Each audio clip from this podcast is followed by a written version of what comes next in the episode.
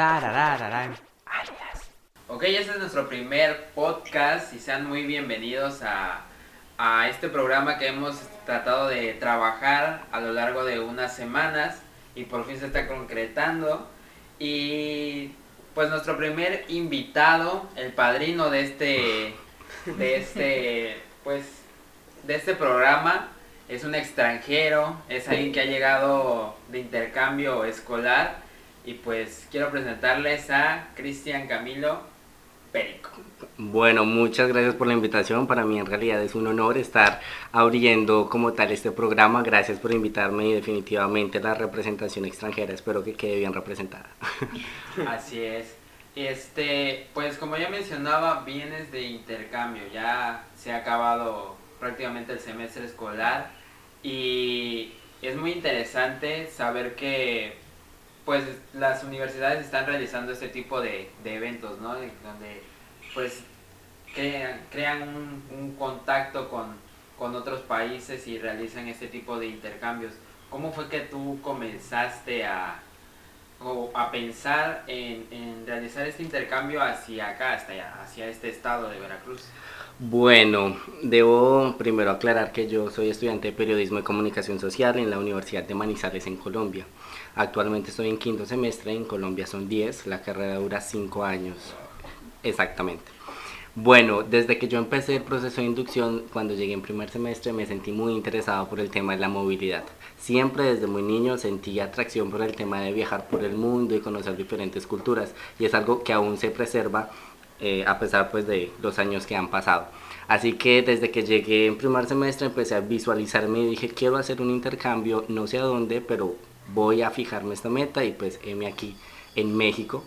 Eh, debo confesar que tenía diferentes opciones, mi universidad tiene muchos convenios y la primera opción que yo tenía era Brasil, seguí Argentina y la tercera opción era México, eh, para que lo tengan claro.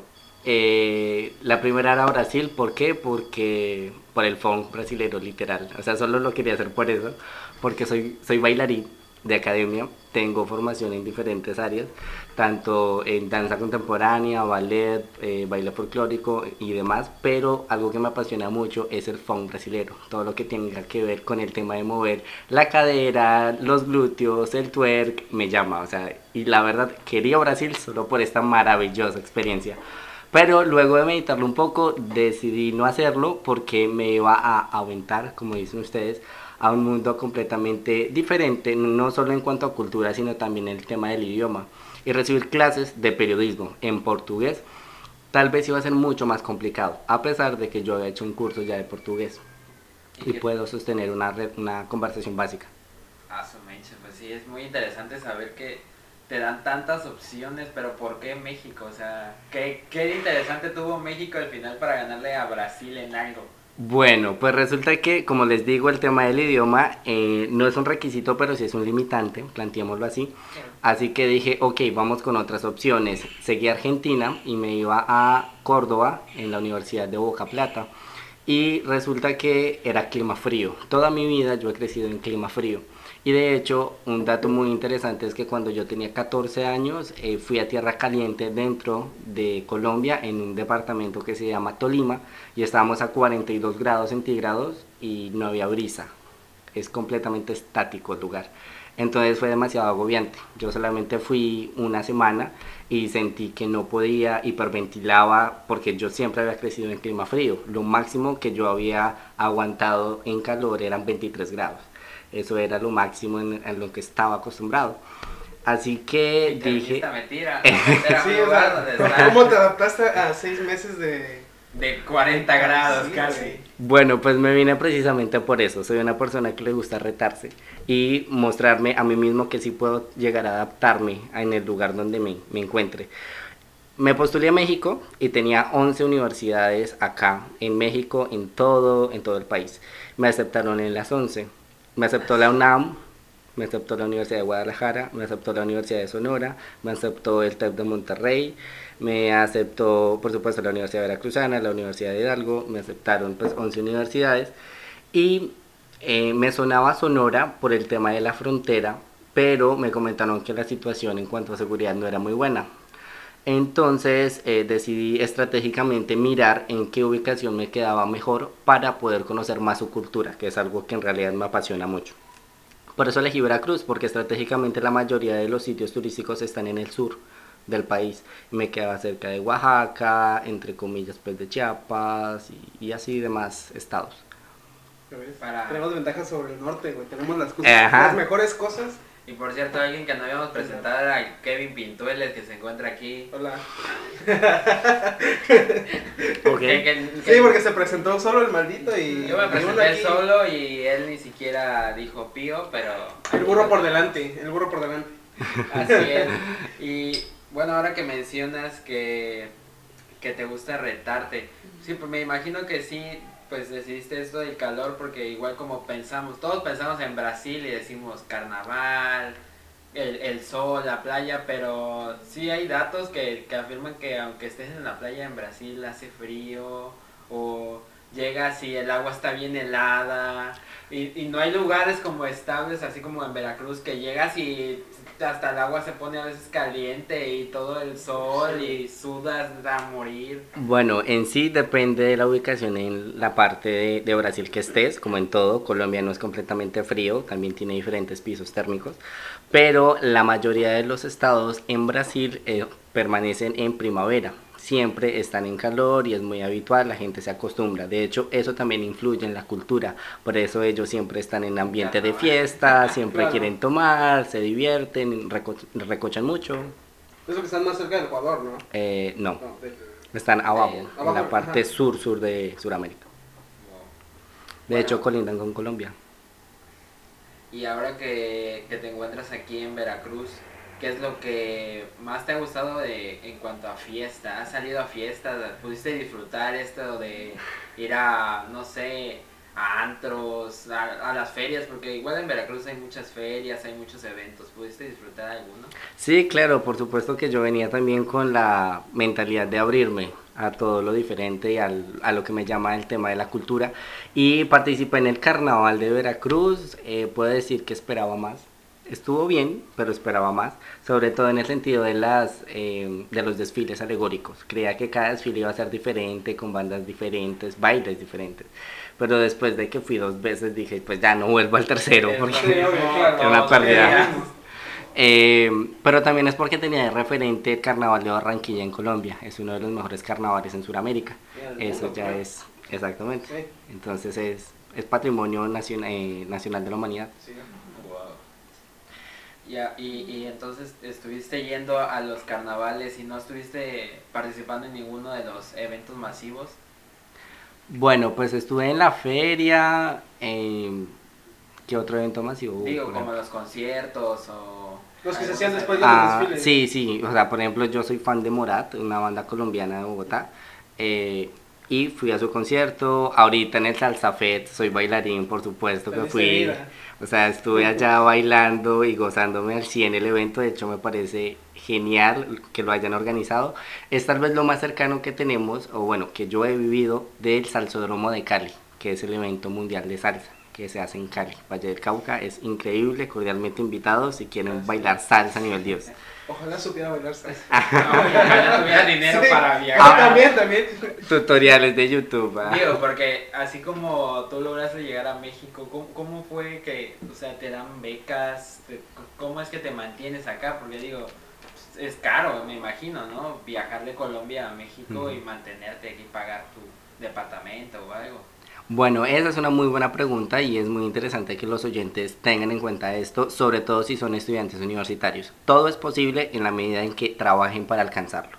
Esa es una frase indispensable y es que las universidades muchas veces tienen convenios con demás universidades tanto en Latinoamérica como en el mundo y a los mejores promedios académicos les otorgan ciertos beneficios, sean becas en especie o en dinero o en diferentes formas para beneficiar su estancia. En mi caso yo me vine becado con una beca de la Alianza del Pacífico, que lo que hacía es que mi universidad becaba a los mejores promedios de toda la universidad. Yo estaba compitiendo con chicos de medicina, derecho, eh, no sé, psicología, demás. Y a los dos mejores les daban eh, el beneficio de que nos daban hospedaje y alimentación. Entonces es un súper beneficio porque en realidad es de las cosas más costosas cuando te vas a otro país. Eh, adicionalmente, pues yo tuve que pagar la matrícula en mi universidad normal, estamos hablando de una matrícula que es costosa, eh, porque estudié en una universidad privada y porque estudiar periodismo, y es algo muy interesante, estudiar periodismo y comunicación social en Colombia es costoso, porque no es una carrera que esté en universidades públicas. Más de 33 mil pesos mexicanos cada semestre. Ah, no, no es barato. 33 mil pesos. Sí, estamos hablando. Es más cara que la UVM, güey. Sí, no, suponiendo que es que depende mucho, o sea, son 33 mil pesos porque aquí, o sea, aquí lo vemos mucho porque quizás no ganamos tanto, pero ¿cómo, ¿cómo ves que esté la ganancia en el trabajo? O sea... Un trabajador en Colombia eh, recibe salario mínimo de acuerdo con la ley, estamos hablando de 800 mil pesos colombianos, que es menos de 6 mil pesos eh, por mes. ¿Mensuales? Por mes, sí. Pues menos de 6 mil. muy caro para poder cotizar una... Sí, pero es que también hay que mirar varios aspectos. El tema de la educación superior en Colombia se maneja de una manera, manera diferente. Las universidades públicas eh, escogen en cierta medida a los mejores, pero el problema es que nosotros cuando nos graduamos de la preparatoria presentamos un examen que es el examen del ICFEX y te califica todo lo que aprendiste durante los 12 años que estuviste estudiando tanto en primaria, secundaria como preparatoria. De eso depende si logras acceder a la universidad. Entonces, los mejores puntajes son los que entran a las públicas, pero las públicas no sacian todas las necesidades de los estudiantes. Primero, en cantidad y segundo, en los programas que ofrecen. Entonces, estudiar periodismo solamente está relegado a universidades privadas. Mi universidad, a pesar de que es costosa, es de las que menos eh, costo tiene por semestre. Hay universidades muchísimo más caras. La Universidad Veracruzana, por ejemplo, tiene convenio con la Universidad Pontificia, eh, Pontificia Javeriana que es una de las más reconocidas en Colombia, pero estamos hablando de una universidad completamente elitista. Van hijos de congresistas, senadores, diputados, van personas bastante fresas, dirían ustedes, con bastante poder adquisitivo. Eso explica por qué todos de aquí se van para allá. Sí, así es, porque muchos de aquí ven la, las universidades más top y buscan que la Universidad Veracruzana pues llegue a pagarles, no sé, al menos el 60% y ya ellos ponen lo demás. Me imagino que sí ha de ser muy costoso. Tanto para la universidad pagarlo, porque igual aquí se menciona lo de las becas, se entregan, igual se, se les da un cierto porcentaje, pero si mencionas que son 33 mil pesos al mes, aquí creo que a lo mucho te dan como 50 mil por, por, por beca, entonces pues o sea, en total te dan 50 mil pesos para que te vayas a otro... La universidad, Sí, a otro país. Pues para las, para las movilidades extranjeras creo que te dan hasta 50 mil pesos y ya. Y lo demás lo tienes que conseguir. Hay, quien, hay quienes buscan apoyos también con... partidos políticos. y demás, sí. Sí, me estuve enterando por ahí y de hecho es algo que no sucede en Colombia. Pero te aclaro, son 33 mil pesos cada semestre, no cada mes. Ah, bueno. cada semestre.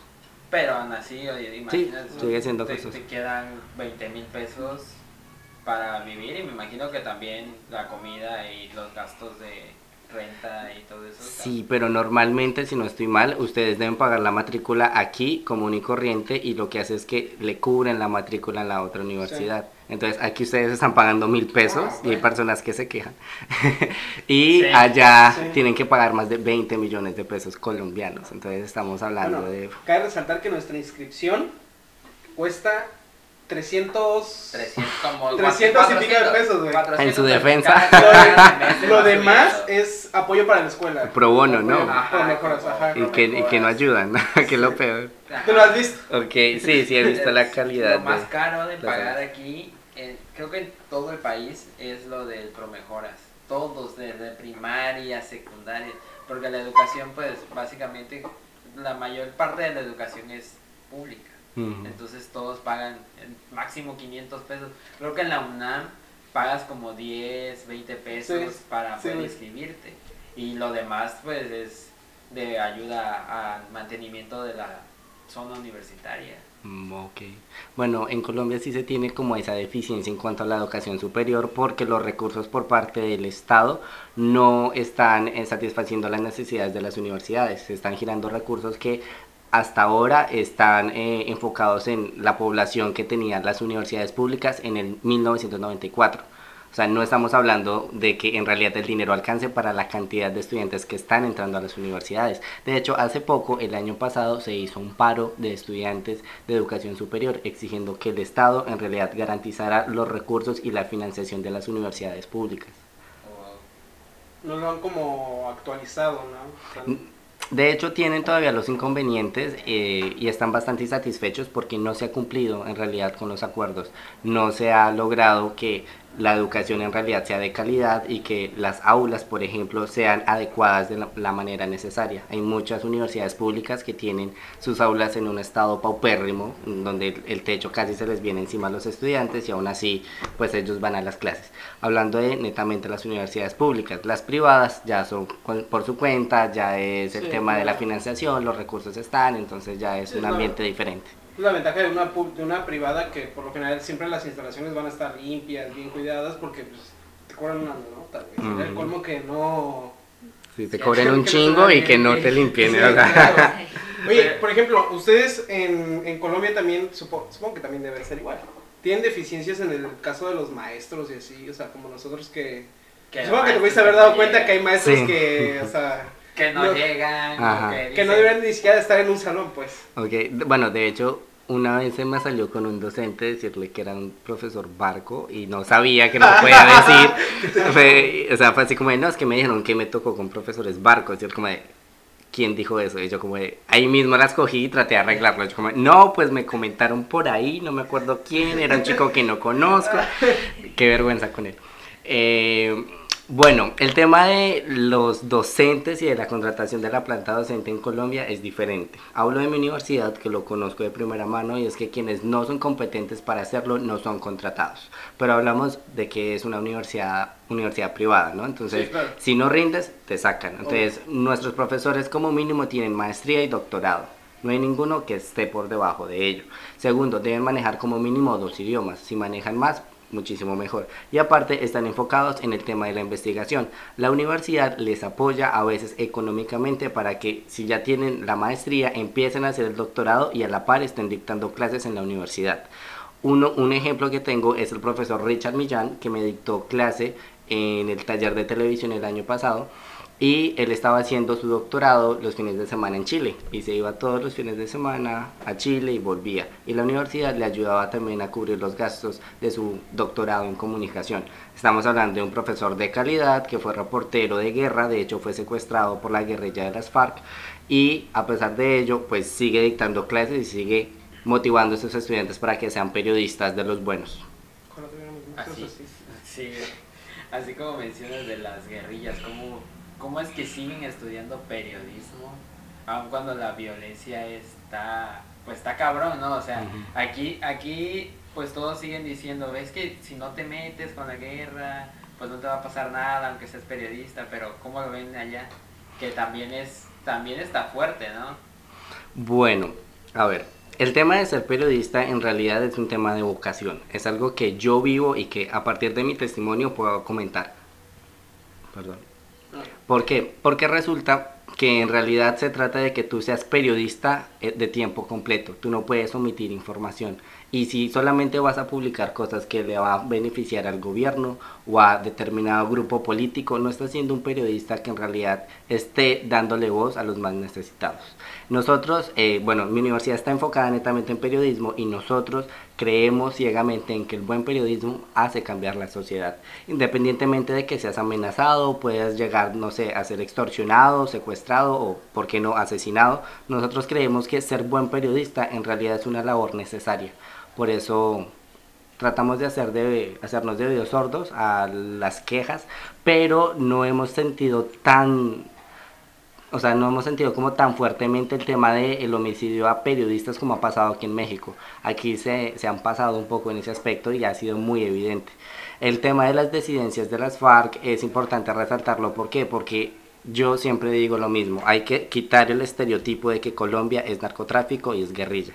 Esto ya no es así. Colombia ha evolucionado. De hecho, México está pasando por situaciones en las que Colombia pasó a mediados de los 80 y los 90 con Pablo Escobar Ahora, con el eh, acuerdo de paz que se firmó en La Habana, bueno, que se negoció en La Habana y que se firmó en Cartagena el 28 de noviembre, em, El grupo más antiguo de guerrilla en Colombia y Latinoamérica se, desmovilizó y hay pequeñas disidencias de personas que dicen no estamos de acuerdo con eh, lo que se firmó, pero finalmente la paz se está viviendo. Por ejemplo, los hospitales militares ya no reciben tantas personas afectadas por la violencia en campos de batalla.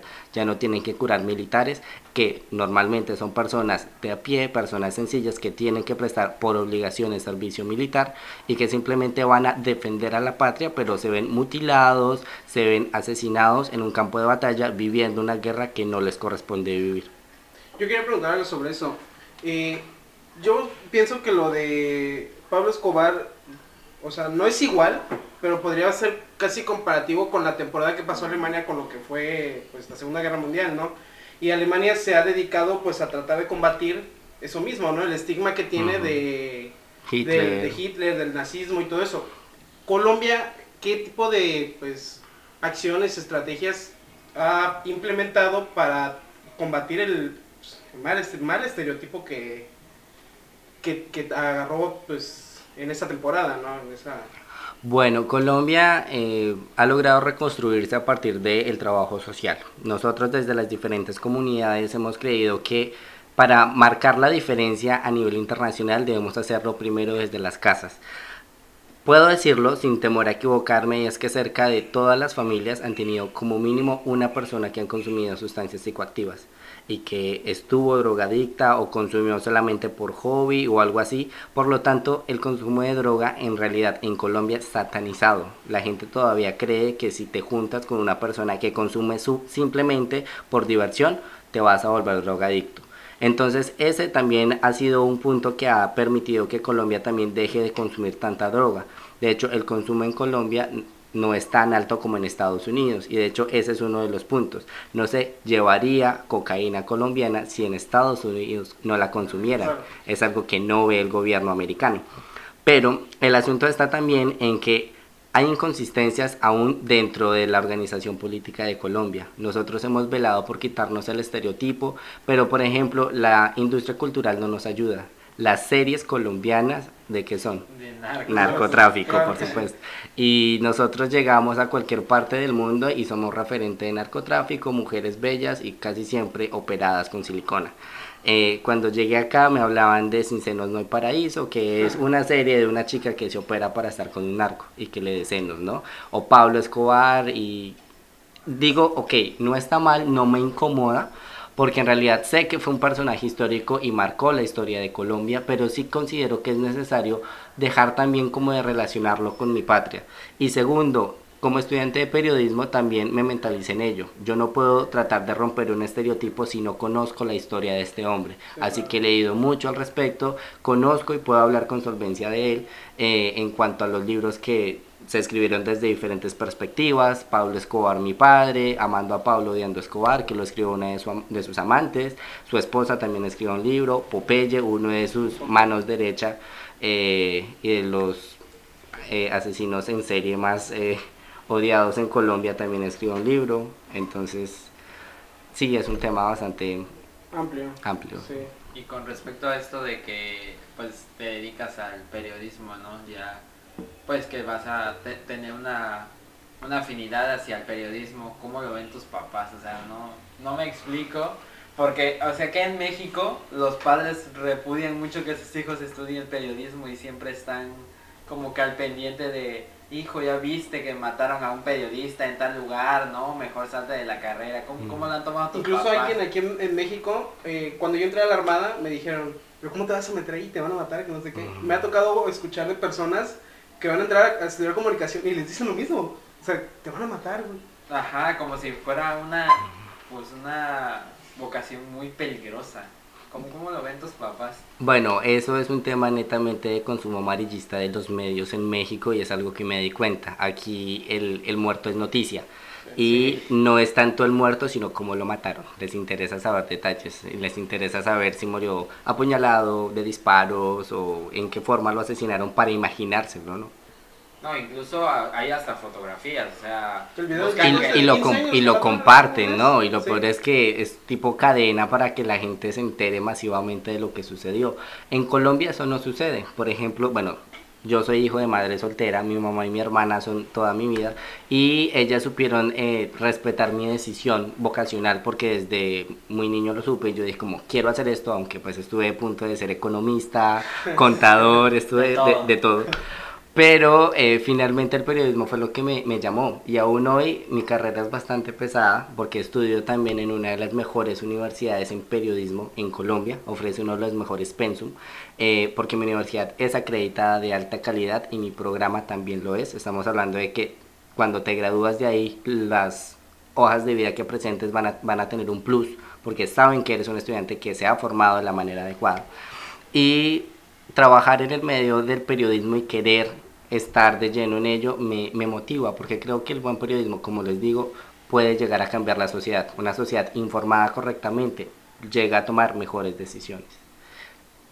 Ok, bueno, ya cambiando un poquito de, de tema, porque nos estamos enfrascando mucho a, a, lo social, a lo político, a toda esa cosa de, de, miedo. ¿no? Y amo la política, de hecho quiero hacer una especialización en periodismo político y económico les comento. Bueno, este, cambiando un poco drásticamente entonces de, de, tema, ¿qué tal te ha parecido la comida aquí? Porque, o sea, México es inigualable en su, en su comida, o sea, todo, todo, todo puede basarse en lo mismo, tortilla, frijol, salsa, pero hay muchas formas de presentarlo. ¿Qué te ha parecido todo esto? Bueno, eh, la verdad cuando dije me voy para México, eh, lo primero que dije pues tengo que probar los tacos y los burritos. Yo juraba que los burritos eran de acá, ya me dijeron que no, que es como más americano, de imitación mexicana. Pero eh, la verdad yo me veía aquí, o la verdad me los imaginaba a ustedes comiendo tacos y bailando el patito perrón. O sea, es el imaginario. Exactamente básicamente ha cambiado, ¿eh? Porque antes, bueno, en, los americanos nos conciben con nuestros zarapes y nuestros sombreros, comiendo nopales. Pero es que, o sea, en serio, es muy bizarro que coman nopales. hay,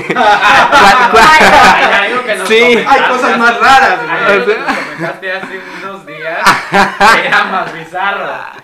Comer conejo. Se, se, tiene que, se tiene que decir que hace unos días trabajando en un proyecto este, leíamos que uno de los estados de, del país este, protegen a los conejos.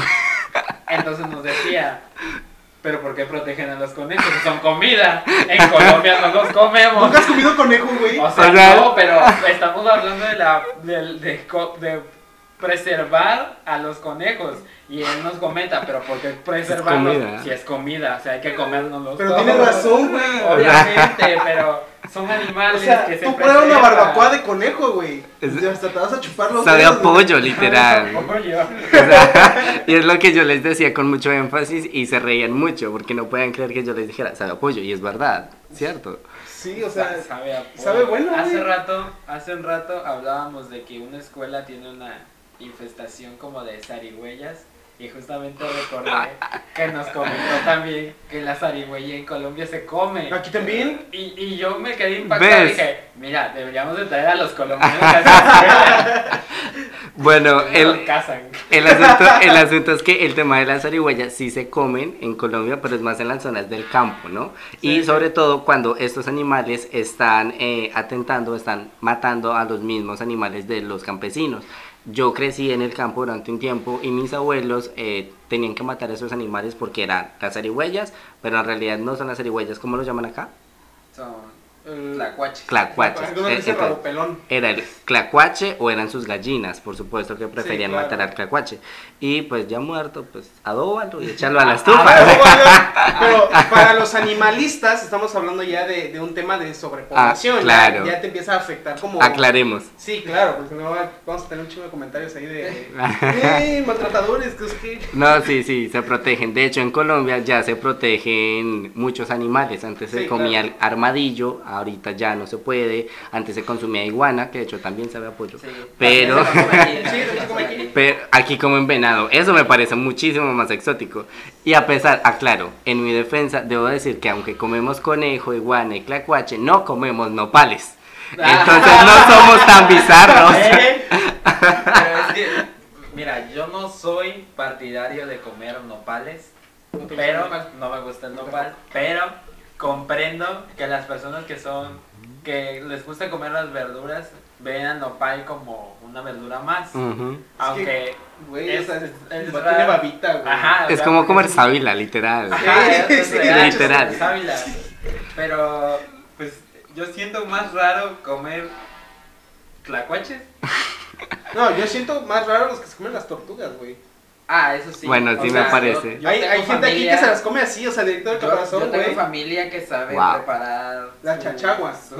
la chachagua, ¿no? Sí, sus tortugas o los huevos de las tortugas que los cocen y... de hecho, son afrodisíacos. Eso es ilegal, amigos. Sí, es, ilegal. No lo hagan, las tortugas no. Está mal, está mal, pero hace unos, hace unos años todavía no, no era ilegal o no era muy penado para que la gente la gente lo podía seguir transportando. Incluso fuimos a la plaza hace unos una semana y y en la tienda de mascotas tenían unas tortugas pero tenía un letrero que decía no no se encuentran en venta solo de exhibición porque es penado ya hasta vender ese tipo de animales. O sea hasta qué grado ha llegado la sociedad de que buscamos cualquier cosa para comer.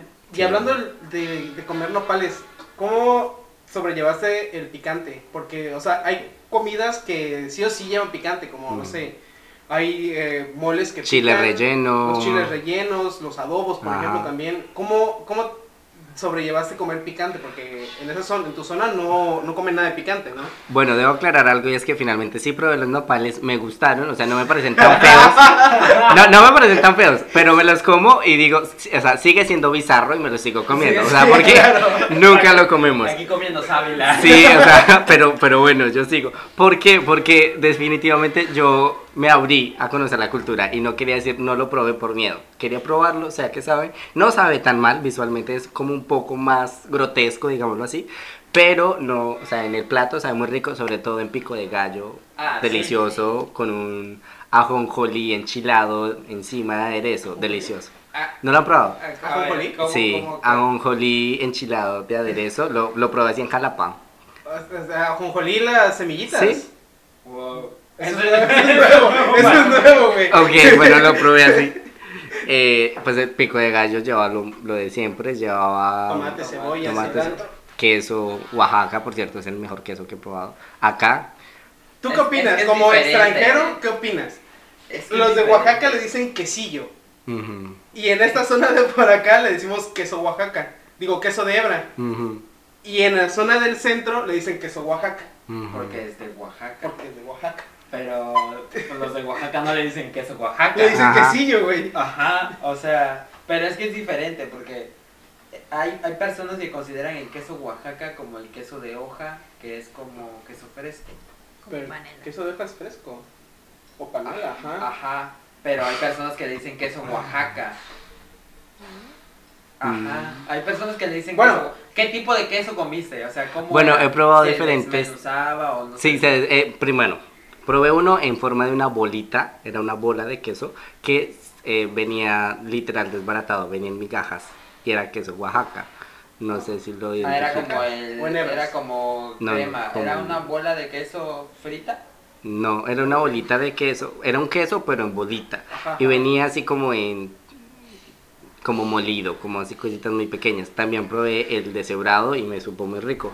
El queso de acá no me gustó porque es queso costeño, debemos reconocerlo. En Colombia también se consume, pero es en la zona de, la costa. Yo soy del centro del país, no tengo playa, no tengo tanto calor, por lo tanto nuestro queso es diferente.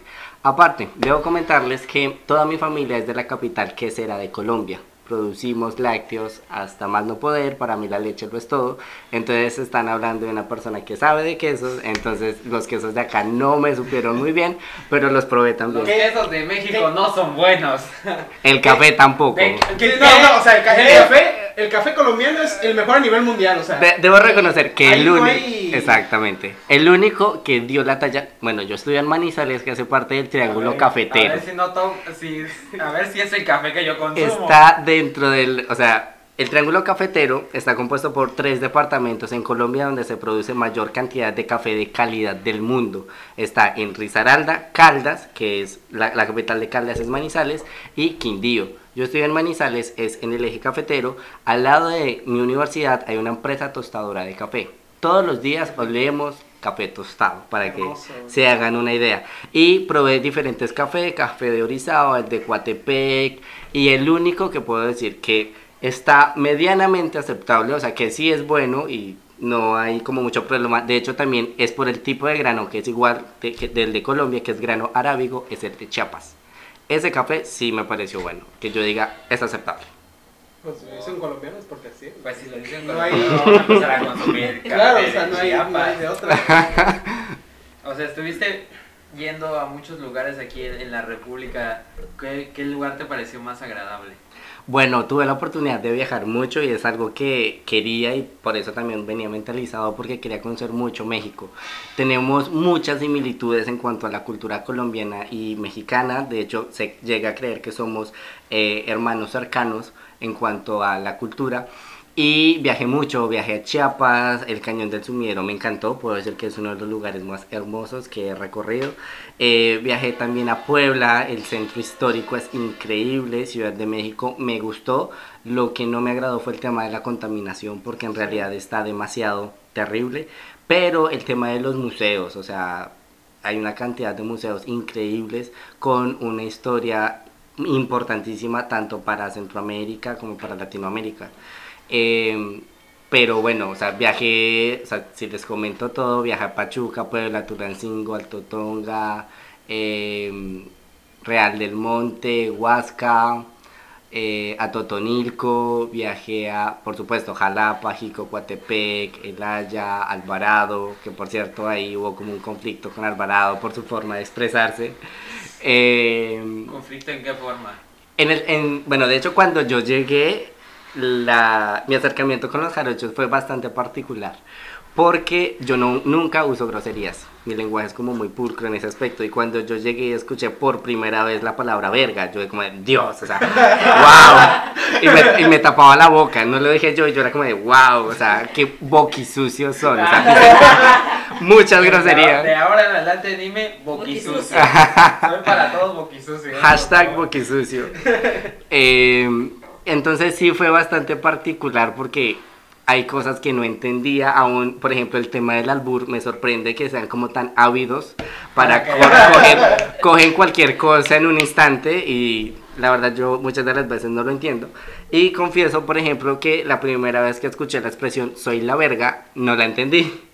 O sea, literal, mi mente me llevó a visualizar un un órgano genital masculino corriendo, así como soy la, soy, la verga. yo como de, espera, ¿cómo así? sí, hay muchas cosas que no entendí. Una vez me dijeron unas chicas en clase de francés eh, que yo era un mango y no lo entendí. Yo quedé así como de... Porque soy una fruta. como de, ¿cómo así? Pues ya eso me explicaron que, o sea, estás como madurito y como para chuparte. Entonces yo como, ah, ah ok. Thank you, next. sí, fue como de, ok. Y me pareció muy particular la forma de halagar con frutas, ¿no? O sea... Para todo. Para todo, dicen que estás maduro. Pero ¿por qué estoy maduro si las, frutas son las que son maduras, mm. no, las personas? O sea, para todo se utilizan frutas, ¿eh? sí, eres bien fresa. Ajá, eres bien fresa. Y cuando dicen, ay, te cortas, te cortas y lo utilizan como, te cortas como la leche. Ajá. Y utilizamos cada palabra para, hacer referencia a cualquier tipo de creo Que, creo que en México tenemos un manejo del, idioma español, igual que como el manejo de la cocina, güey. O sea, por cada zona puedes encontrar un sinnúmero de referencias. si quieres hacer un diccionario total de México, te vas a tardar la vida. La vida, güey. Entonces, comentas que en Alvarado te sucedió este choque de cultura o cómo. No, bueno, en la universidad resulta que hay un muchacho de Alvarado eh, que tenía una clase conmigo que era ética y comunicación. Y resulta que este muchacho se me acercaba y yo sentía que me estaba como insultando verbalmente, pero solamente, solamente me saludaba efusivamente. Pero me decía como, no, ¿qué haces, hijo de tu pinche madre, cabrón de no sé qué? Y yo como de... Yo así como de, eh, yo así como de, eh, hola. A ver, o Quintín. no, mano, Quintín, con Quintín tuve uno que otro momento incómodo porque se metía mi celular, literal. Sí, es el morenito. Sí, así lo hace, sí, sí, lo hace. De lentes. No, de lentes. Sí, sí. así siempre lo hace. Sí, o sea, se metía mis celulares y yo estaba en, no sé, haciendo la fila en la cooperativa, en la cafetería y se metía y cogía mi celular y veía lo que estaba haciendo y yo como de, ok, por favor. Pero sí, y fui al Alvarado precisamente también por eso, porque me llamaba mucho el tema también de la cultura pesquera. Los sabores en Alvarado son increíbles y quise ir y bueno, en cuanto a la verbalización del idioma, prefiero Puebla. Son más introvertidos, no tan groseros. Pero bueno, aquí estoy con los jarochos y me pues, la he pasado bien la mayoría del tiempo. Hablando de la mayoría del tiempo, ¿qué te ha disgustado del, del país? Bueno, hay varios aspectos. O sea, no quiero sonar como mamón o no quiero. Tú suéltalo, no hay problema. Es todo. todo. bueno, a ver a ver, como les digo, bueno, en primera instancia veo que eh, la mayoría de los estudiantes y de los jóvenes sienten una apatía tremenda por el futuro de su país. Juegan con que son el futuro de México, pero en realidad no se preparan para ello. ¿Sí? Y de hecho en Colombia los mexicanos son reconocidos por el tema de los memes. Sus memes son muy buenos. Ahí no les podemos decir nada, en serio. Nosotros compartimos memes mexicanos, al punto que ahora en Colombia a veces entre amigos en el tema del argot popular se utiliza el güey, no mames, o sea, pero simplemente es por lo los memes. Por supuesto que no sale con la originalidad de ustedes, ¿no? Pero ustedes son reconocidos, de hecho, en Colombia por el tema de, que están para la fiesta y la peda y las chelas y super cool, pero a nivel académico, a nivel de compromiso personal con su carrera, no se nota mucho. Y de hecho, yo lo corroboré estando acá hay muchos que, como yo les decía, algunos iban a la clase simplemente por robar aire acondicionado. O sea, no querían estarse en su casa, de pronto no tenían ventilación, iban a ser mejor están, quedarse acostados allá, pero iban a las clases simplemente pues como a robar aire. Entonces sí era un poco molesto porque muchas de las veces, o sea, la exigencia aquí es nula. O sea, aquí no les exigen nada. Eh, en mi universidad yo estoy acostumbrado a ver 13, 14 materias cada semestre. Estamos hablando de que yo entro a las 7 de la mañana, salgo tipo 6 de la tarde o a veces 9 y media de la noche. Y es de lunes a viernes. Y aquí muchos escribían seis materias y pegaban un grito en el cielo y decían que no podían y que se les hacía muy difícil. Entonces a mí me parecía bastante interesante ver cómo eh, se estresaban por cosas en realidad muy sencillas, aparte de que los docentes no les exigen tanto. En una de mis clases nos pedían leer un documento de que 25 páginas eh, para la clase de 8 días y llegaban sin leerlas. A nosotros nos dan un libro completo para leerlo en la siguiente clase, que es en dos días. Y estamos hablando de un libro de 500 páginas y tienes que leerte el libro porque te hacen control de lectura, o sea, te hacen una evaluación acerca de eso. Y no es algo que tú vayas a leer en una sinopsis del libro, en un resumen de El Rincón del Vago, no te van a preguntar cosas concretas que si tú no los leíste, obviamente vas a perder. Entonces el nivel de exigencia es muchísimo más alto, pero también es el tema de que nosotros debemos ser conscientes de que debemos formarnos como queremos ser profesionalmente. Y es algo que es un poco incómodo, de pronto va a molestar un poco el término, pero la mediocridad está muy presente acá. La gente prefiere ir a los antros, prefiere tomar mucha chela a prepararse adecuadamente. Entonces es algo bastante deprimente. Pero bueno. Y en cuanto a situaciones extrañas o momentos incómodos que hayas Ya, pregúntale directamente. Sí. sí o sea, pues supimos que, que, te pasó una situación incómoda ahí en... No, sé dónde, dónde fue. Es que vimos que un profesor te estaba buscando una vez. Este, aquí a Daniel le da miedo preguntarte, supongo. No, pues es que yo pues no sé bien, es que yo por no eso sé también, qué, fue lo que sucedió. Bueno, bueno, por eso también digo que no quiero volver a México y es algo que había hecho fuera del micrófono y es porque no me siento seguro. Primero por el tema del conflicto del narcotráfico México está pasando, como ya lo dije anteriormente, un periodo de violencia que nosotros vivimos en los 80-90, cosa que yo nunca viví, o sea, nací en el 99. Y aparte, yo he crecido en ciudades grandes, por lo tanto, el conflicto a mí nunca me ha tocado. Vivir acá eh, y tener que leer noticias de que en Orizaba mataron a tantos muchachos, en Jalapa aparece un carro con tantos, eh, en realidad es traumático. Y diario. Exactamente, y no es algo que suceda cada tres meses, es algo que tú lees cada fin de semana o a veces en el transcurso de cinco días. Em, primero ese aspecto. Segundo, sí, fuimos a Chiapas en, Semana Santa y es algo que es molesto. ¿Por qué? Porque primero se enteraron todos los estudiantes de la Facultad de Comunicación y solamente una persona se fue capaz de acercarse a decirme, siento por lo que pasaste y te pido disculpas en nombre de México. Una persona de todos los que estaban hablando de eso. Y eso en realidad me pareció muy poco humano de parte de mis compañeros, pero igual no tenía ninguna proximidad con ellos, no estaban en la obligación de hacerlo. Segundo, nos fuimos a Chiapas y esto es la explicación de lo que pasó y quisimos hacer un tour completo por Chiapas porque es uno de los estados más ricos, de hecho queríamos ir a Guatemala. Eh, siendo conscientes del tema de la crisis de Centroamérica, ¿no? Pero bueno, llegamos a Tuxtla Gutiérrez, fuimos a, a, San Cristóbal de las Casas, Chiapa de Corzo, Copaya, fuimos a Comitán, Comalapa, Huixtla, Siltepec, fuimos a, a donde más, a Huixtla, eh, fuimos a muchísimos lugares, hicimos un recorrido muy completo al punto que llegamos a Zaragoza, Ciudad de Hidalgo, que es en toda la frontera con eh, Guatemala, y queríamos cruzar. El asunto es que ya era sábado y si cruzábamos teníamos que esperarnos al lunes para poder pagar los sellos eh, en Guatemala. Por lo tanto, teníamos que quedarnos ahí sábado, domingo y lunes. Entonces no podíamos porque ya habíamos comprado los tiquetes de regreso con pues ADO. Entonces dijimos, ok, no hay problema, nosotros vamos a irnos y nosotros salíamos de Tapachula, que era el lugar más cercano. Pues resulta que nosotros ya habíamos pasado, eh, o sea, nos fuimos desde el lunes y ya estábamos a sábado y habíamos pasado por puestos migratorios sin ningún inconveniente. Pues resulta que llegamos a Tapachula, nuestro bus salía a las 11 de la mañana y cuando ya el bus había salido del terminal, eh, ya estaba avanzando por la carretera principal, hay un puesto de tránsito de los de migración y empiezan a pedirnos papeles. Nosotros, bueno, yo iba con una compañera colombiana y el asunto es que íbamos solos. Eran dos colombianos que se aventaron a conocer Chiapas. Bueno, pues resulta que eh, nos pidieron papeles y todo, pues completamente normal, no teníamos ningún tipo de miedo porque ya habíamos pasado este tipo como de chequeo rutinario.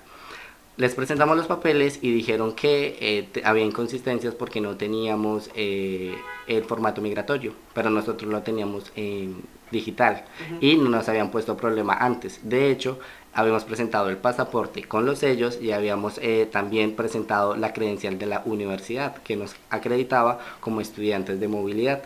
Aún así, ellos dijeron que había inconsistencias que no nos podían dejar. ¿Por qué? Porque resulta que notamos un cambio severo cuando ellos cerraron nuestros pasaportes, nosotros los entregamos abiertos para mostrar los sellos de ingreso, de salida de Colombia y de ingreso a México de manera legal. Y cuando cerraron nuestros pasaportes vieron que éramos de Colombia e inmediatamente su trato cambió, fueron muchísimo más hostiles. Es algo que primero hay que aclarar.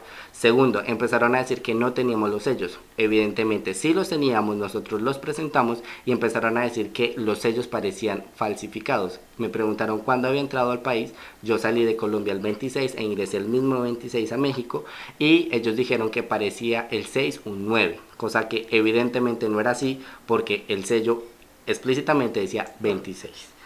Bueno, lo que hicieron fue que empezaron a bajarnos a empujones, nosotros no queremos hacerlo, pero finalmente recordamos que nosotros somos turistas, a pesar de que estamos estudiando acá y ellos son funcionarios públicos, por lo tanto no podemos oponernos o si no estábamos obstruyendo la justicia, entre comillas, de acuerdo a la ley. Entonces lo que hicieron fue que nos bajaron y nos metieron en una combi con rejas. En la combi, como tal, eh, nos quitaron nuestras propiedades y nos dijeron que teníamos que quedarnos ahí no nos dejaron salir, no nos dijeron a dónde nos iban a llevar, ni nada en lo absoluto. Entonces lo que yo hice, ah bueno, hago un paréntesis grande y es que en Wixla me robaron el celular. Entonces yo estaba incomunicado.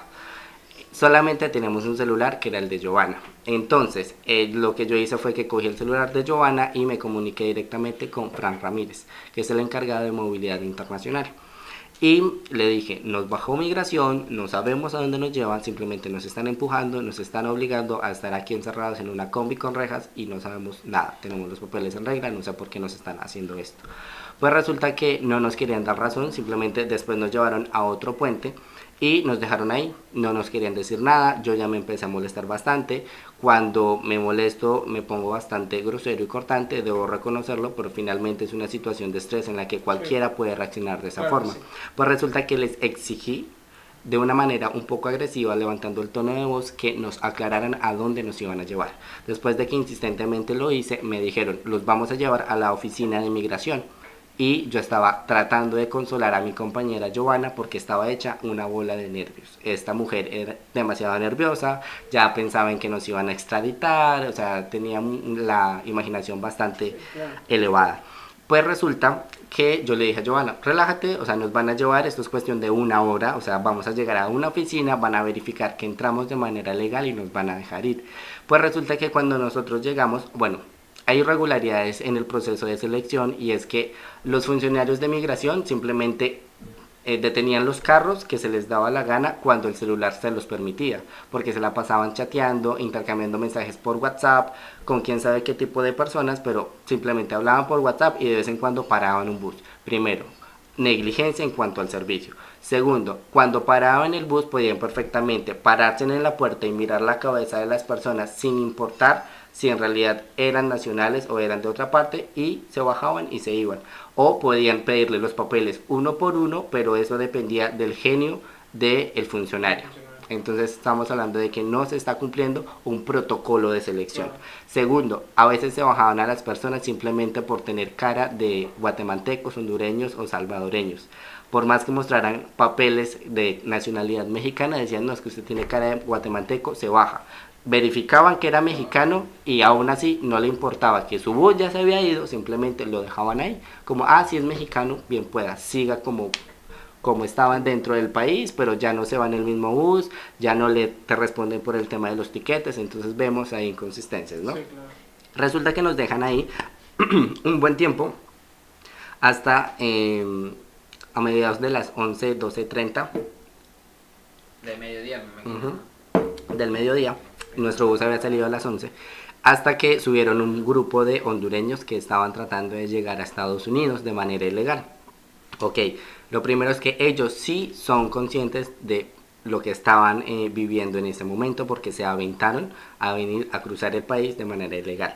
Pues resulta que nos llevan como tal a la oficina de migración y lo que hacen es que nos separan hombres a un lado, mujeres al otro y cuando llegamos ahí yo le dije a Giovanna, relájate, nos van a pedir los papeles, toma tu pasaporte, toma tu credencial.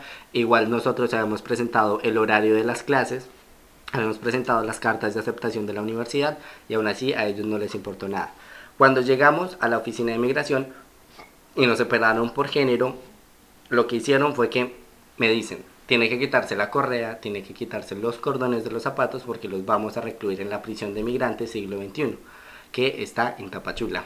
Entonces yo le dije, no es posible porque yo no he hecho nada. De hecho, cuando le comento eso, el que estaba registrando mi entrada le dijo a los otros de migración que me estaban llevando qué delito cometió el colombiano. Al punto que yo me molesté, estaba bastante incómodo y les dije, el único delito que yo he cometido fue venir a conocer su estado.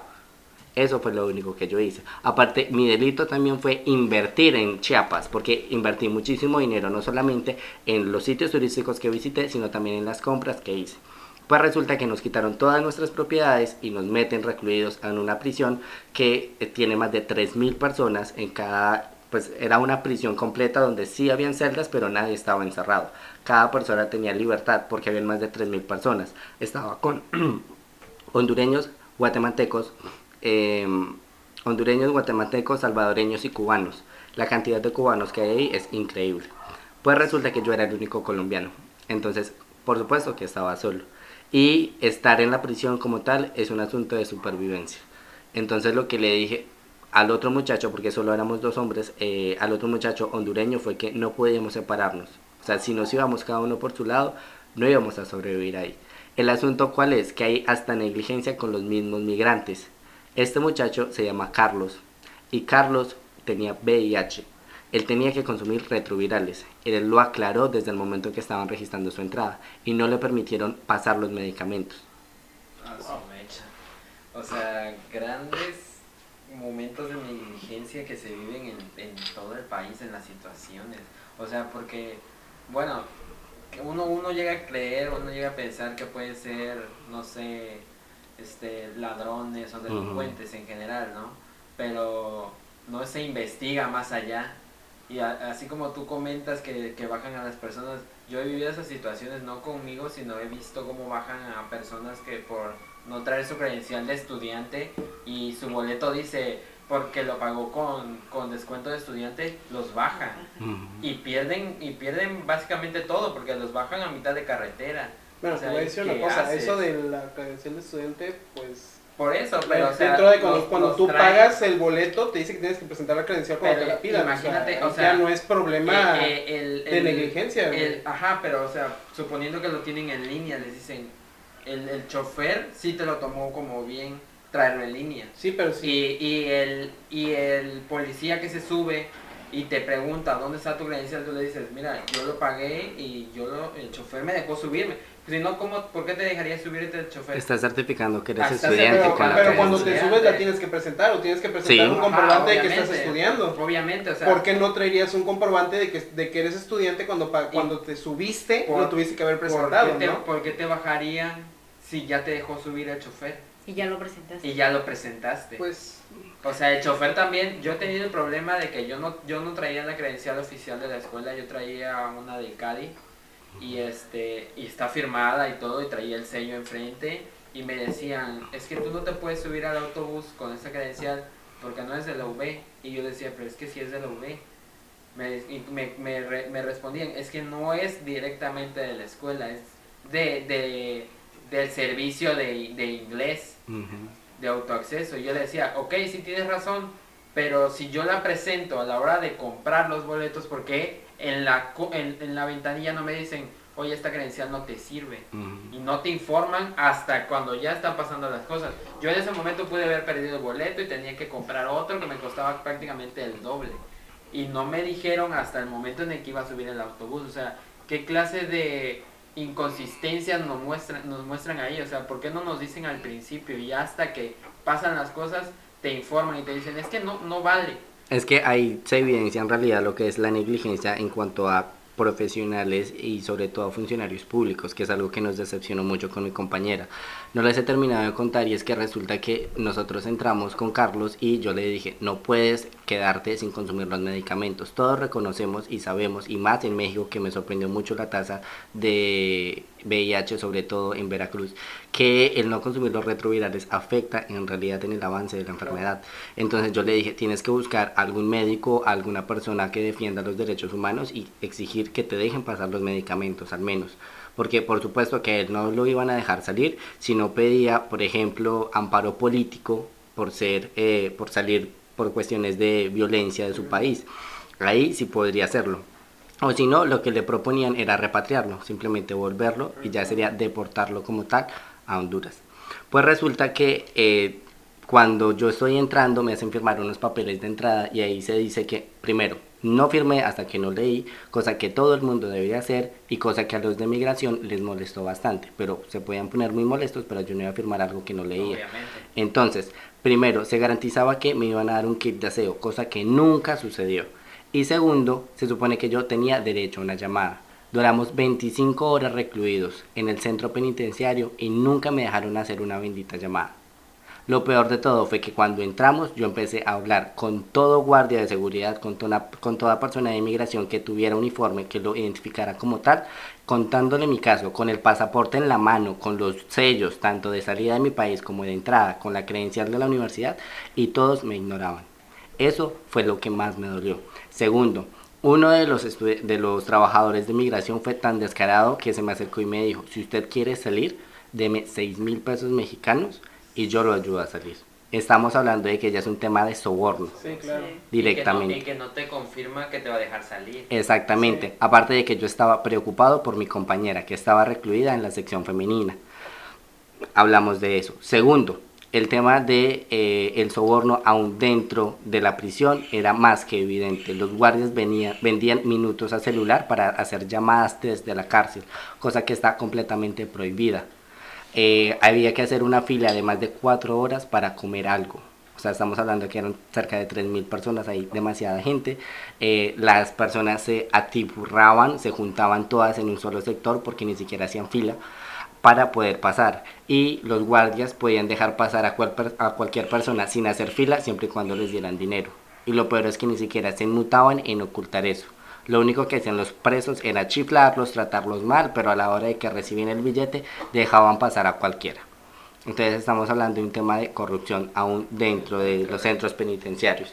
Segundo, cuando yo estuve recluido, en realidad eh, viví situaciones de bastante estrés postraumático porque aún tengo que ir al psicólogo y es algo que reconozco porque lo que viví ahí jamás se lo recomiendo a nadie y en realidad yo estaba indignado al punto de que cuando salimos con mi compañera dijimos nos largamos ya de México.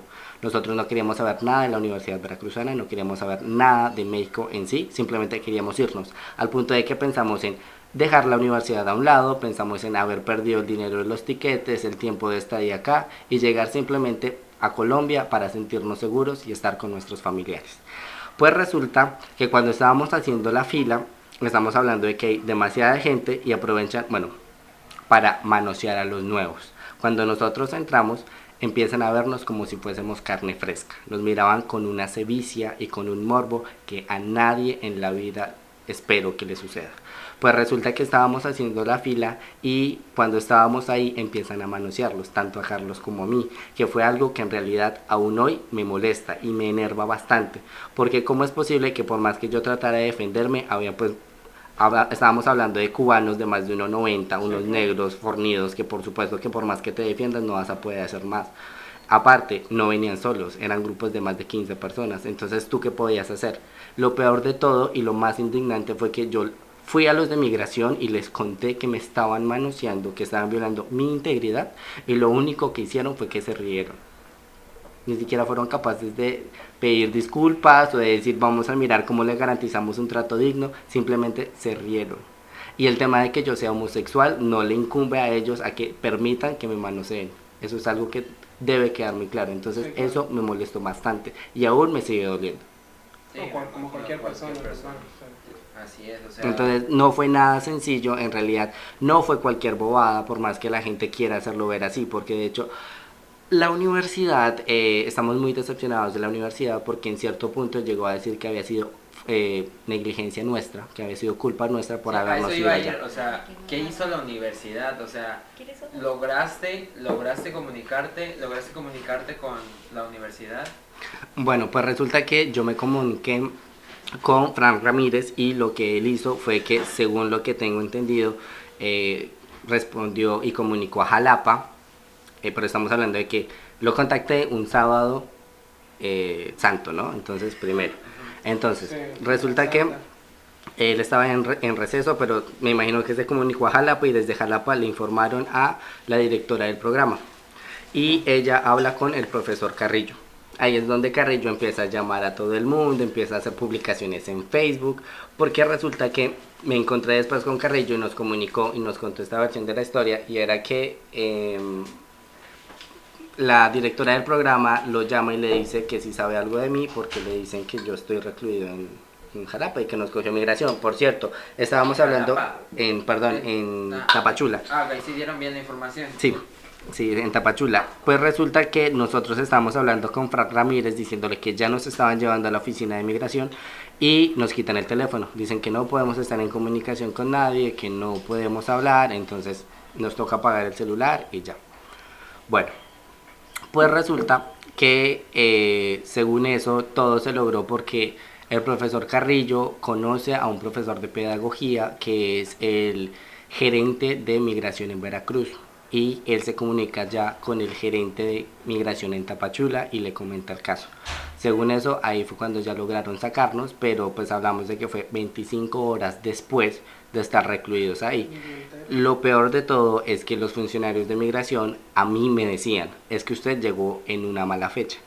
Es, mañana va a ser domingo, la gente no va a trabajar, le va a tocar esperar si al caso hasta lunes, hasta que venga un oficial jurídico para que entienda su caso, para que lo estudie. Entonces, ¿cómo es posible que a mí me hayan tenido en esas condiciones?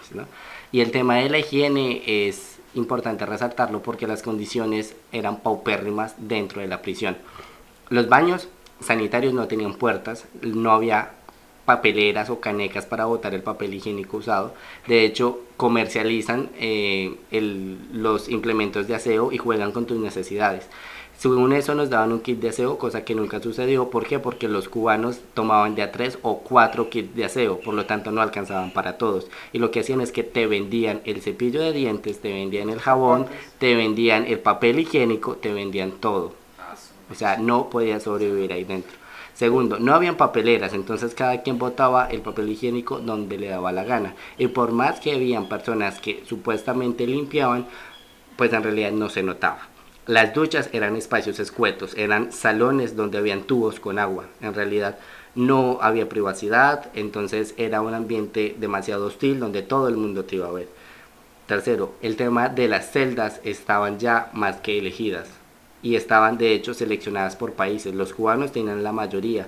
De resto, los hondureños se unían para que no entrara ninguna persona que no fuera de ahí y no se iban a extralimitar en la capacidad que tenía la celda. Segundo, habían eh, colchonetas para dormir en el piso y las colchonetas las cogían desde más o menos las 4 de la tarde y nadie las soltaba.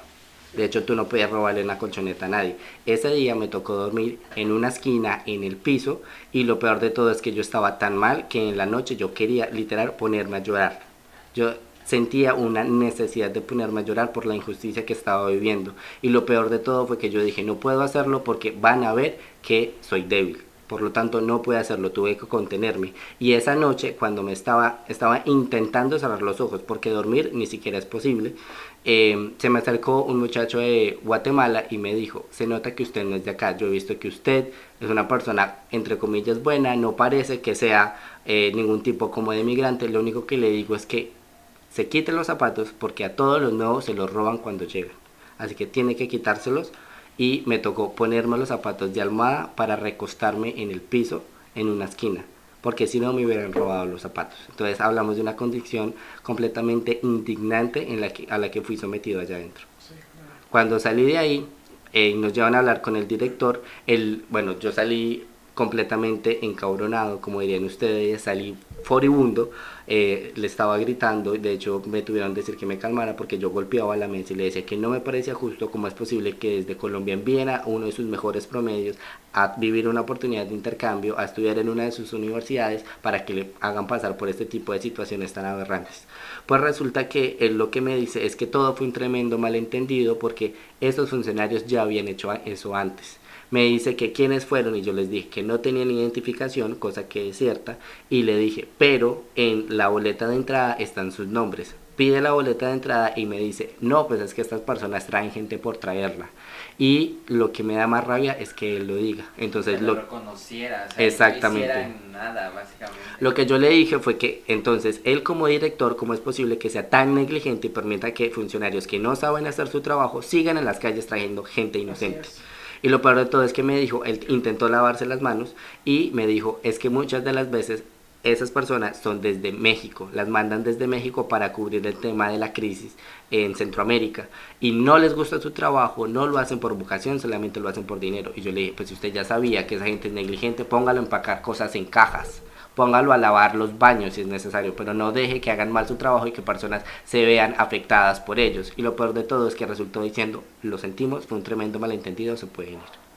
Eso fue lo único que dijeron. Después de haber pasado 26 malditas horas ahí recluidos. Noticia particular, el jueves siguiente se escapan unos presos de la, de la estación migratoria de Tapachula porque la condición de hacinamiento era terrible, al punto de que unos cubanos y hondureños se escapan e intentan prenderle candela a la prisión con personas adentro. Pueden leerlo, eso está en las noticias, en la prensa escrita y salió hasta en televisión. Entonces, para que dimensionen las condiciones en las que estábamos recluidos y metidos. Los hombres se entretenían golpeándose entre ellos a cabezazos y hasta que no hubiera sangre no se sentían contentos porque estaban tan aburridos que la violencia era la única alternativa que tenían ahí dentro. Estamos hablando de que Tapachula es muchísimo más caliente que Boca del Río y no había, por supuesto, ni aire acondicionado ni ventilador. Entonces, el hedor de las personas acumuladas era fastidioso, era nefasto. Es que, básicamente, básicamente esos lugares, por así decirlo, están fabricados para personas que son delincuentes, para personas que no cumplen con la ley, pero estamos hablando de que hay muchos funcionarios, como tú comentas, que no hacen bien su trabajo y que por, por ende meten a personas que no, que no deberían de estar ahí.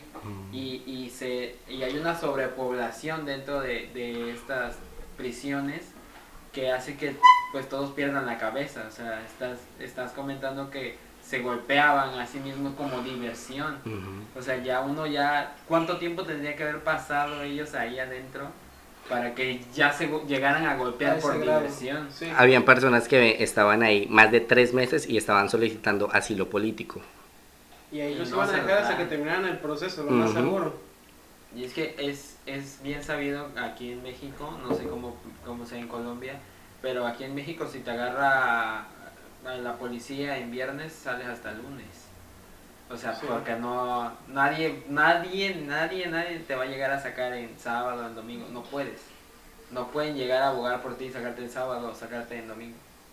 Básicamente, o sea, mi abuela le sucedía lo mismo de que por, por alguna situación a uno de sus hijos lo metían a, a los separos y si era en viernes pues ya, ya no podía hacer nada, o sea, no podía ir en la madrugada y decir, oiga, saquen a mi hijo, ya se quedaba hasta el lunes y ya hasta el lunes regresaba y ya lo soltaban. Y ya había pasado, y ya había pasado muchísimas cosas, pero no, se puede hacer mucho, pues tendrías que abogar demasiado para que lo pudieran sacar sábado, pero el domingo es Sí, el domingo es imposible porque por lo general los servidores públicos, por lo menos aquí en México, los domingos nadie trabaja. O sea, tú puedes ir a un palacio municipal, a cualquier oficina de gobierno y el domingo está cerrado. O sea, no, no hay nadie. Bueno, ahí en ese aspecto no puedo hablar nada de Colombia porque no conozco en realidad el tema de los funcionarios públicos y sus horarios, porque nunca he pasado por una situación tan terrible como esta. En realidad espero no volverla a pasar. ¿Y cómo lo tomaron tus papás? Entenderán que no, no me siento seguro. Sí, no, no, eh, Lo peor, de, no, lo peor de todo fue que 8 o 15 días después salgo de clase, los lunes salí de clase a las 8 de la noche de la universidad, me voy a casa de una compañera que vive a cuatro cuadras de mi casa porque tenemos que hacer un trabajo juntos, salgo a eso de las 9 y 15 de la noche, 10 máximo, no, recuerdo la hora exacta, y eh, la acompaño a un ISA a hacer unas compras y eso está a dos cuadras de mi casa. Yo llego a la esquina de esas dos cuadras y veo a un muchacho que tenía algo entre el pantalón, entre pues como la cintura del pantalón, se me hizo un poco extraño. Aún así, yo seguí avanzando y yo soy una persona bastante sospechosa. O sea, no me confío mucho, entonces empecé a, voltear, empecé a mirar qué era lo que estaba pasando. Cuando me di cuenta, yo ya no era una, sino eran dos personas que venían detrás mío. Y yo empecé a caminar más rápido y siguieron caminando más rápido. Entonces, ¿qué fue lo primero que se me vino a la mente? Me iban a robar, cosa que estuvieron a punto de hacer. ¿Por qué? Porque resulta que lo que yo tuve que hacer fue correr y cambiarme de acera y meterme a un oxo en el Oxxo me quedé más de 30 minutos paniqueado porque estaba volviendo a vivir el acoso que tuve que ser víctima en Chiapas, porque como les digo, ya me, habían robado el celular. Y ahí en el Oxxo estaba a dos cuadras de mi casa y estaba pensando pagar un taxi simplemente por esas dos cuadras. Y me tocó quedarme más de 30 minutos porque esas personas fueron tan descaradas que se quedaron esperándome más de 15 minutos ahí, afuera. Segundo, cuando nosotros llegamos, nosotros llegamos aquí un lunes en la mañana. Y eh, Frank Ramírez nos recoge y nos lleva a nuestras casas. Es lo mínimo que puede hacer después de lo que había pasado. Pues resulta que cuando nosotros eh, vamos en el, en el carro de él, él empieza a hacer comentarios y me hace entender en doble sentido, en el trasfondo de sus oraciones, que la culpa era de nosotros por habernos ido sin avisar a dónde íbamos a estar y segundo por habernos ido a Chiapas, sin ningún tipo de eh, ayuda nacional, sin ningún tipo de acompañante mexicano que eso era lo otro, que nos decían que muchas de las veces aquí con los funcionarios públicos había que ser grosero, había que pararse en la línea y ser bastante soez verbalmente para que respetaran tus derechos, porque si no te atropellaban completamente, cosa que evidenciamos en este caso.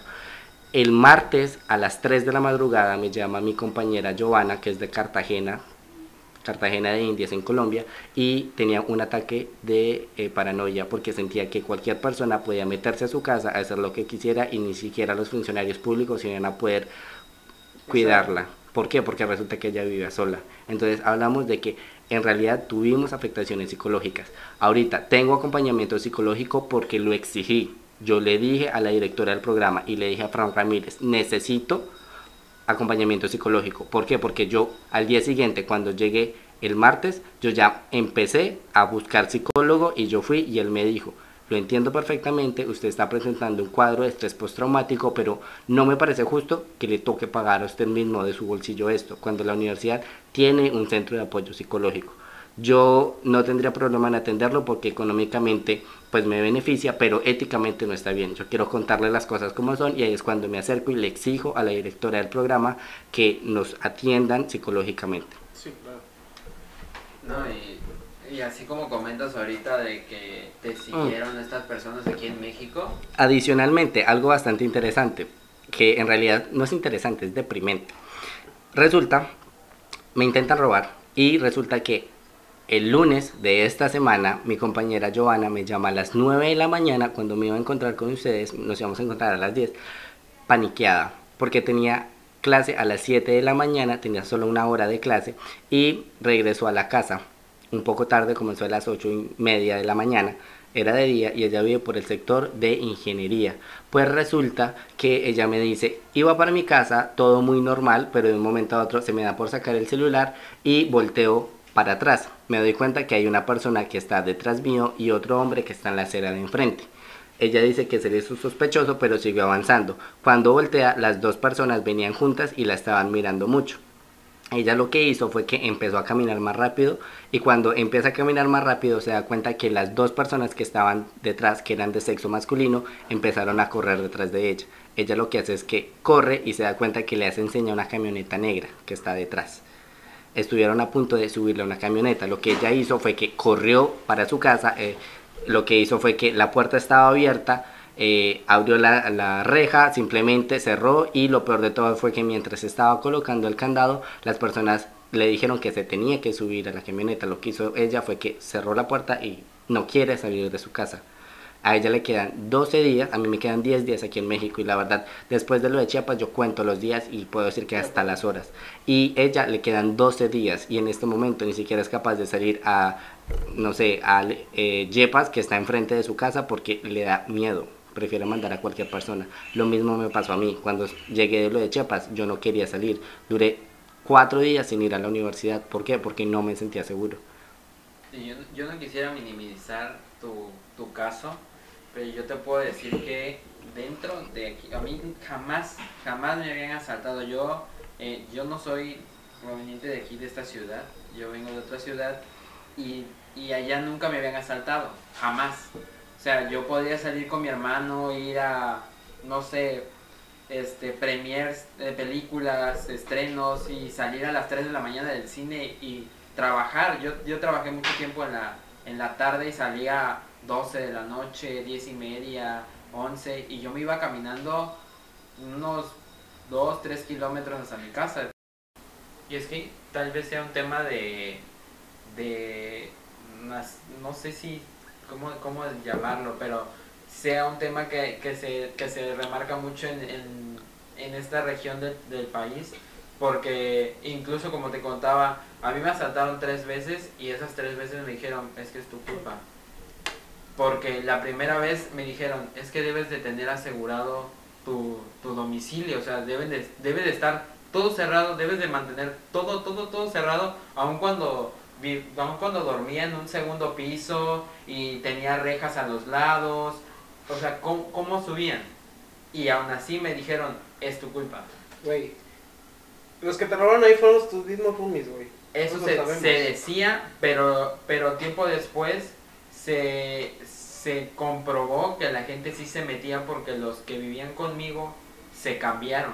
O sea, cambiaron por completo y llegaron a vivir otras personas que yo conozco y me llegaron a decir, es que sí se meten, no eran ellos, sí se meten a, la casa, y sí se metían. Segundo, este, yo creo que al final de cuentas eso sí fue tontería mía una vez que, que salí con Elena estuvimos caminando, pero era muy tarde sin nosotros, sin que nosotros supiéramos, era muy tarde, pero ¿en qué momento piensas que va a suceder algo así? Es que tampoco se puede justificar, o sea, no es justificación de que, ah, ya salí a las 2, 3 de la mañana a caminar. No es justificación. Porque es el colmo, güey, que no puedas salir a cualquier hora, que tú quieras salir a caminar o a correr, por ejemplo, y que a tal hora te asalten. O sea. A mí me ha pasado que yo, me, yo, yo cuando vivía, llegaba a vivir solo o acompañado también, me, dolía tanto la cabeza que no encontraba pastillas. Entonces yo decía, pues, tengo que ir a comprar y eran 4 de la mañana, 4 y media, 5 y yo me tenía que salir con el miedo porque a mí y a Elena nos asaltaron como por eso de las 4 de la mañana que estábamos tontamente, por, por así decirlo, eh, caminando, pero en un lugar donde estaba bien iluminado, en un lugar donde transitan autos y que te asalten así de la nada, pues sí, sí es traumante porque, o sea, no fue solamente así de dame las cosas, o sea, nos sacaron un cuchillo, la, me punzaron el brazo, la jalaron a ella, la estuvieron amenazando hasta que solté los celulares. Y, y la tercera ya fue, o sea, como que iba subiendo de rango, o sea, la, la, segunda fue con cuchillo y la siguiente fue con pistola. Y justamente ahí donde comentas lo que pasó con tu compañera, que es en la zona de ingeniería, que al parecer los asaltantes ya lo tienen bien vigilado, porque a mí me asaltaron dos personas con armas saliendo de ingeniería. Y supongamos que fue mi culpa la anterior, que fue en la, en la madrugada, y ahora que eran las 9 de la noche, ¿cómo justificamos que a las 9 de la noche dos personas anden armadas asaltando estudiantes. Es el tema, es un tema netamente cultural y es algo que yo identifiqué acá y es que se está normalizando la violencia y los actos delictivos. Entonces ya no pueden tratar de justificar que todo es culpa de la víctima y es algo aberrante que lo hagan. Y ahora que comentas, ahora que me acuerdo, mi compañera Giovanna cuando llegó a las dos semanas siguientes empezó a salir con algunas compañeras y se fue a Mojitos, un bar de salsa. Pues resulta que se las dieron de valiente a las 4 de la mañana a irse encaminando a su casa y estaban a una cuadra y también la robaron con un cuchillo y se lo pusieron en el cuello. Y mi compañera no, a mi compañera no la robaron porque tenía su celular escondido, pero sí tuvo que ver cómo una persona le estaba literal clavando el cuchillo en el cuello a una compañera y le tocó pedirle a Janet, que era la otra chica, que entregara su celular porque ella se oponía y el, el muchacho tenía un cuchillo en, en el cuello de Janet. Y, y eso es lo que se comenta actualmente o sea, dicen, no te opongas, o sea, tú te entrega todo. Pero, ¿por qué tengo que de entregar mis cosas? O sea, ¿por qué normalizan tanto esta situación de violencia en la, en la que ya llegan a decir, es que no te opongas, si alguien te apunta con un cuchillo, tú agarra y enseguida saca tus cosas sin decir nada, date la yo vuelta y que, caminando. Yo siento que eso ya no es tanto como de normalizarlo porque, o sea, no es tanto como de ya entrégalo ya porque te están asaltando, ¿no? Sino porque hay ocasiones en las que el mismo asaltante, al estar, al estar nerviosos ellos, güey, terminan haciendo una pendejada, o sea, terminan acuchillando, terminan disparando. Entonces ya Pero cuando son nuevos. Ajá, no, yo siento que cualquiera, ya sea nuevo, o sea ya curtido de estar asaltando a cada rato, se va a poner nervioso, porque es una situación que te pone una adrenalina tremenda. O sea, lo digo no porque ya lo haya hecho, ¿verdad? Pero, o sea, es una situación extrema que obviamente va a hacer que tu adrenalina suba y que pues pienses de manera errática con cualquier tipo de situación así. Pero volviendo a, tu caso en específico, ¿cómo es que llega tu familia a enterarse de todo eso y cómo lo toman? Bueno, resulta que 25 eh, horas sin llamar a nadie, estábamos bastante preocupados por nuestras familias, sobre todo mi compañera Joana, porque su mamá sufre del corazón, ella tiene un marcapasos y cualquier tipo de emoción fuerte puede llegar a resultar como un infarto. Y la mamá de ella no había podido hablar con ella durante 25 horas, estaba bastante preocupada, había hecho muchísimas llamadas, muchos de sus familiares se pusieron en contacto conmigo, con demás personas que conocían, que habían tratado con Giovanna en México, porque no sabían nada de ella. La mamá estaba literal sentada y no se podía levantar porque cualquier tipo de actividad física podía aumentarle el ritmo cardíaco, el ritmo cardíaco. Entonces estábamos bastante preocupados y aún cuando yo estaba peleando, golpeando la mesa con el director de, de migración en Tapachula, les digo, y aún han pasado 25 horas y nos tienen incomunicados, ni siquiera nos han permitido hacer una llamada. Y es cuando él me dice, ok, necesitan llamar, les vamos a permitir usar los celulares. Yo le dije, no tengo celular, necesito hacer una llamada y él me da su celular para que yo pueda llamar a mi familia. Mi familia estaba preocupada, mi, mi familia por supuesto, o sea, estaba agobiada y lo peor de todo es que en cierta medida me dicen, se lo comentamos.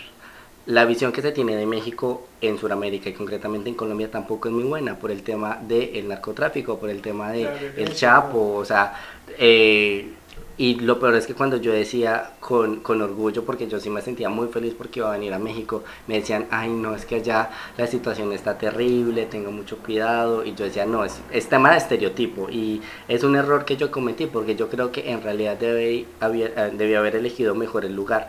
Y tal vez no me hubiera pasado por esto, pero pues, pues ya, ya que se puede hacer. Mi familia, pues agobiada, en realidad... Eh, contando los días para que yo esté nuevamente en la casa. Saben que no es nada sencillo por lo que pasé. Voy a llegar a Colombia y ya tengo asegurado el tratamiento psicológico porque necesito seguir con ello porque en realidad no es tan fácil. Nunca había permitido que una persona pusiera una mano sobre mi cuerpo de una manera tan asquerosa como lo hicieron allá. Aparte el trato inhumano que nos dieron fue agobiante. Entenderán que no quiero volver a México y por eso ratifico lo que dije. Y con el tema de movilidad, ¿tú te aventarías a otro país? Me propusieron alargar el intercambio desde mi universidad y yo dije que no, rotundamente no.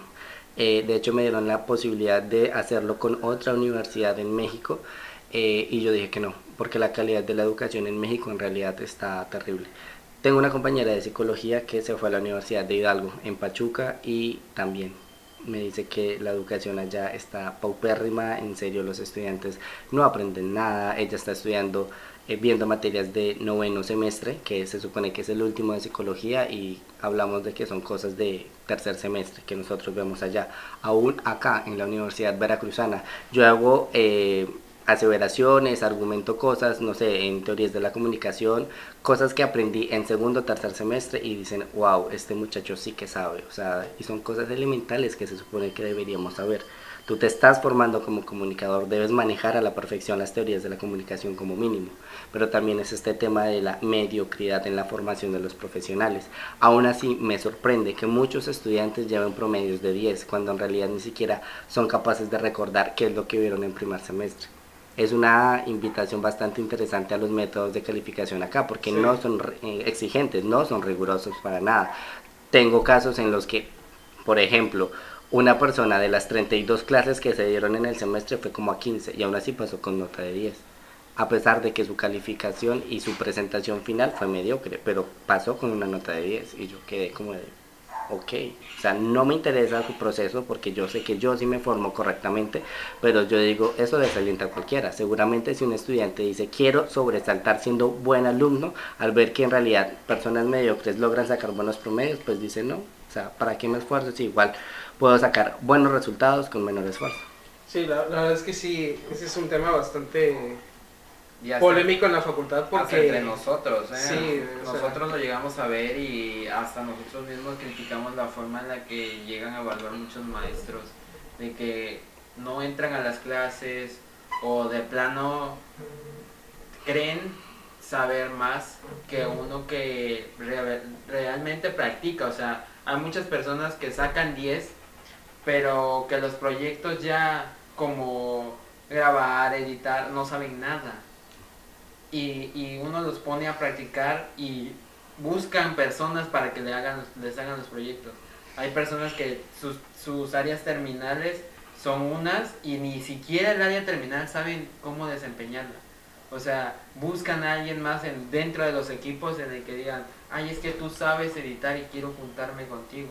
Ahí yo tengo una clase en particular que hay un, un chavo que la verdad lee muchísimo y sí utiliza muchos modismos en los que haga quedar mejor las palabras, como muy, podríamos decirle, muy mamonas, pero que sí está muy preparado y en esa clase todos lo saben. Entonces llegó el momento en el que el, profesor dijo, saben que van a hacer el proyecto final y van a hacer todo lo que vimos desde el principio hasta el final. Y todos dijeron, pues todos nos vamos con Jesús, que Él sea nuestro equipo. Y se empezaron a pelear al compañero o sea, literal, unos decían no va a estar en mi equipo, otros ya lo habían anotado en su equipo Y, y mi equipo dijo, pues es que nos juntamos más con él porque es de nuestra generación, no es de su generación. Obviamente va a querer estar con nuestro equipo porque no se lleva con ellos. Y le hablamos y nos dijo, es que yo no voy a estar en otro equipo más que en el de ustedes. Yo no le hablo a nadie más. Entonces está en nuestro equipo, pero todos contribuimos a realizar el proyecto. Mientras que los otros equipos solamente buscan una persona que destaque para poder sobresalir ellos también y tener una buena calificación. Y mira que en lo que tú dices es bastante interesante el tema de que tú digas que utilizar palabras técnicas para sonar mamón y eso es un tema interesante y es el tema de cómo se trata de estereotipar el tema de que un estudiante sea letrado y que en realidad esté enfocado en su proceso. Y es algo que no tienen habituado, no es común, por lo tanto si no es normal, es extraño y hay que señalarlo. Y en realidad es deprimente porque si todos van a seguir en el plan ir de fiesta, ir de peda los fines de semana, porque yo no digo que eso esté mal, la diversión está bien, siempre y cuando se haga pues en la medida de lo posible y pues siendo consciente de las responsabilidades que atrae. Pero también es necesario mirar que la formación holística del profesional, la formación en todas las ramas es importante y no se trata de que tú simplemente cumplas mediocremente con los trabajos que te exigen, sino que en realidad te retes a ti mismo a ser mejor. Y es algo que no he visto acá y no he visto en la Universidad Veracruzana, tristemente. Y de hecho nosotros acabamos de pasar por un proceso así, en el que nos retamos a saber qué tan, qué tan buenos éramos para crear una nota informativa. Descubrimos que posiblemente somos malos. o sea, ¿quién, sabe? Pero lo descubrimos. ¿Quién sabe? Posiblemente somos malos, porque, o sea... Porque cabe, cabe resaltar que el maestro que nos iba a calificar... También. o sea, nos obligó a poner 5 segundos de barras de colores al inicio de nuestra nota televisiva, o sea, nuestra nota informativa grabada en video. Cosa que ya ni siquiera en la televisión pasa. O sea, ya ni cuando empieza la programación ponen barras de color. Ya desde ahí empezamos mal, ¿no? Nos enseñó cosas de hace 30 años casi.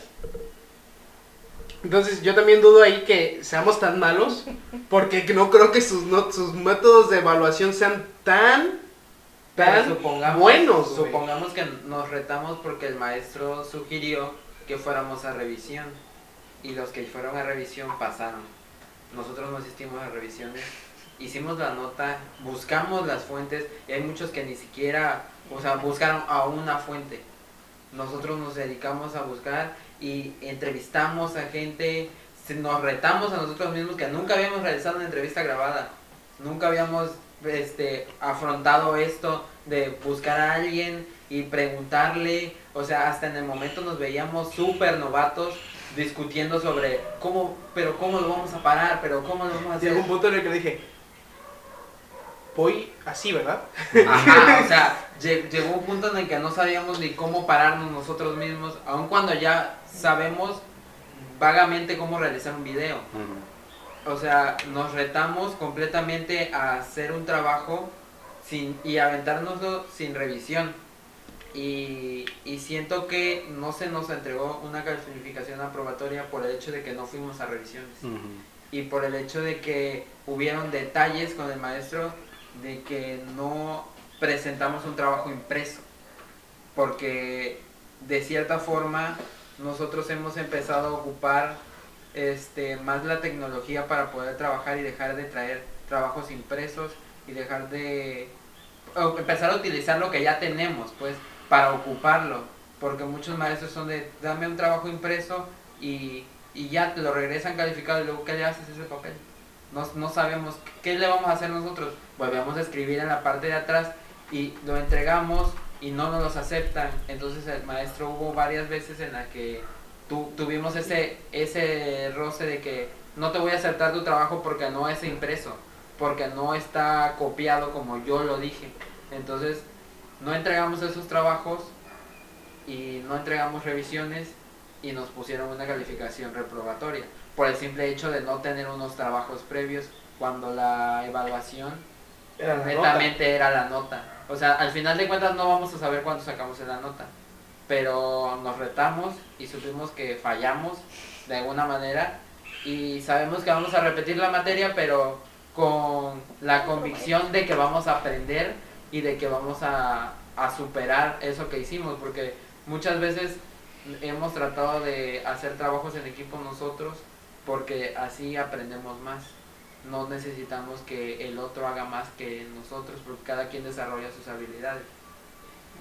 Y eso pues siento que es mejor que buscar a alguien para que ese te edite o esa persona escriba con puntos y comas correctos. O sea, no, no, sabe, al final de cuentas uno no sabe si está bien o está mal su trabajo. Bueno, es que es el tema de, en realidad, la exigencia que hacen los docentes y los parámetros que tienen para evaluar. Yo creo que como tal, él lo tomó como prepotencia por parte de ustedes. De pronto creyó que es, osaban decir que sabían todo y que lo iban a hacer a la perfección sin necesidad de que él diera sus valoraciones y de pronto lo tomó más como un tema personal, más que como un tema profesional. Sí, lo creo. Pero el asunto está en que en realidad los docentes deben trabajar con la ética profesional necesaria para decir, ok, no lo hicieron, pero voy a evaluar su trabajo de una manera equitativa. El tema de la versión impresa o digital todavía creo que es un dilema aquí en México y como tal si él desde el inicio planteó que tenía que ser físico, tal vez se pudo tratar de negociar el tema de la digitalización del trabajo, se lo traigamos en una USB o en el correo, pero como tal se necesitaba hablar con él antes para garantizar que lo iba a recibir, si no, obviamente no íbamos a ser amigables con el medio ambiente, pero pues por cuestiones de, de entrega se tenía que imprimir. ¿Y cómo es ese trabajo? ¿Cómo lo han trabajado ustedes en Colombia de esa forma? Eh, el tema de la digitalización y de las nuevas tecnologías, bueno, los docentes también las implementan, llegamos a tener tableros digitales en las clases, donde rayan, borran perfectamente. Nosotros tratamos de ahorrar mucho también el tema del papel. Eh, de hecho, muchos de mis compañeros no utilizan cuadernos, simplemente usamos los computadores para redactar.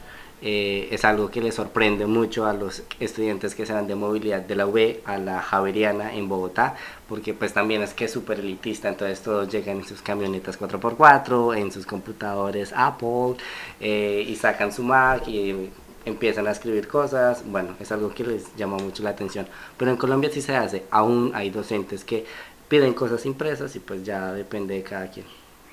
Bueno, pues ya para finalizar, creo yo que sí te mereces una disculpa por parte de los mexicanos, no solamente nosotros o no solamente la escuela, por parte de nosotros como estudiantes de la Universidad de la Cruzana, hablo sobre mí y este no represento nada como la Universidad de la Cruzana, no represento gran parte de México, pero de mi parte como mexicano que me siento como veracruzano que soy, sí me gustaría pedirte una disculpa por todos los daños que se te pudieron haber ocasionado.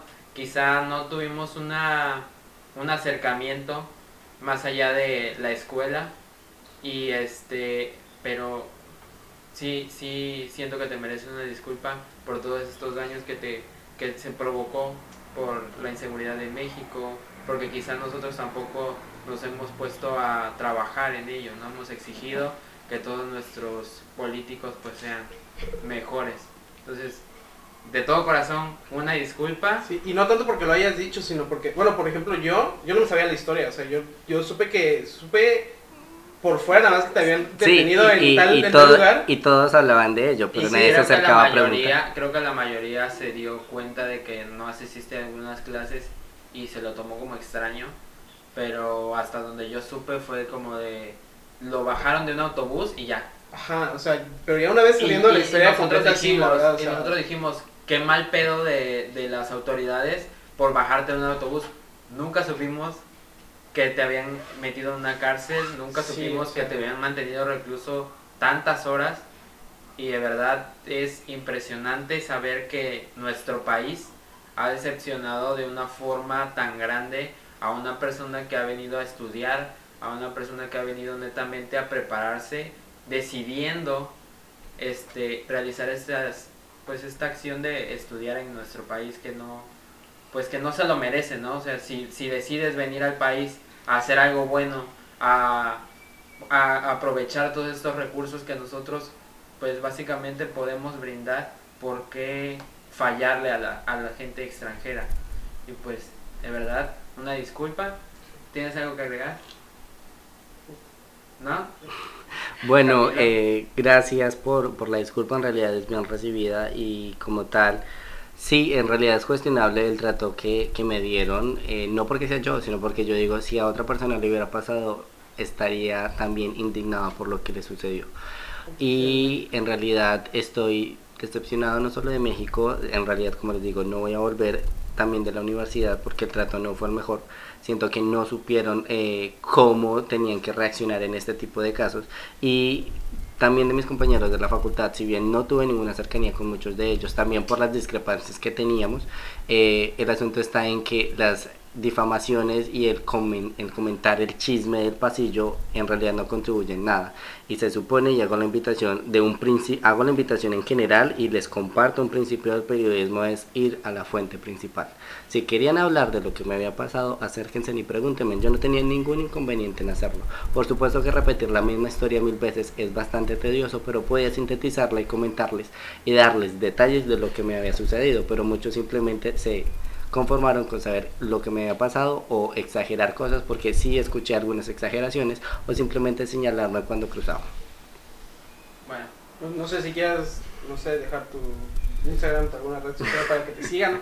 No sabemos quién vaya a escuchar esta, esto, pero... Ok, bueno, tengo muchas publicaciones de México. Eh, de hecho, bueno, si me preguntan en Colombia qué tal fue mi experiencia, voy a decir cosas maravillosas siempre y cuando no me toquen el tema de la universidad. O sea, voy a decir que en general la gastronomía es buena, que hay muchos sitios turísticos muy lindos y todo. Si me hablan también del tema de la migración o si me hablan de problemas que he tenido, sí voy a comentar todos los detalles, no tengo ningún inconveniente porque finalmente... Que no tendría ningún inconveniente porque al final de cuentas falló. O sea, no tendríamos por qué decir. No hay de qué quejarse. de México si no. Si sí pasó, o sea, pasaron todas esas cosas que estás diciendo. Así que bueno, pueden ver todas mis publicaciones, tanto en Instagram, Facebook y Twitter, que están muchas fotografías de diferentes lugares en los que estuve y en los que pues estuve porque ya no quiero seguir viajando después de la experiencia que tuve. Aparezco en Facebook como Cristian Camilo Perico Mariño, en, tanto en Twitter como en Instagram como Cristian-Perico por si me quieren seguir.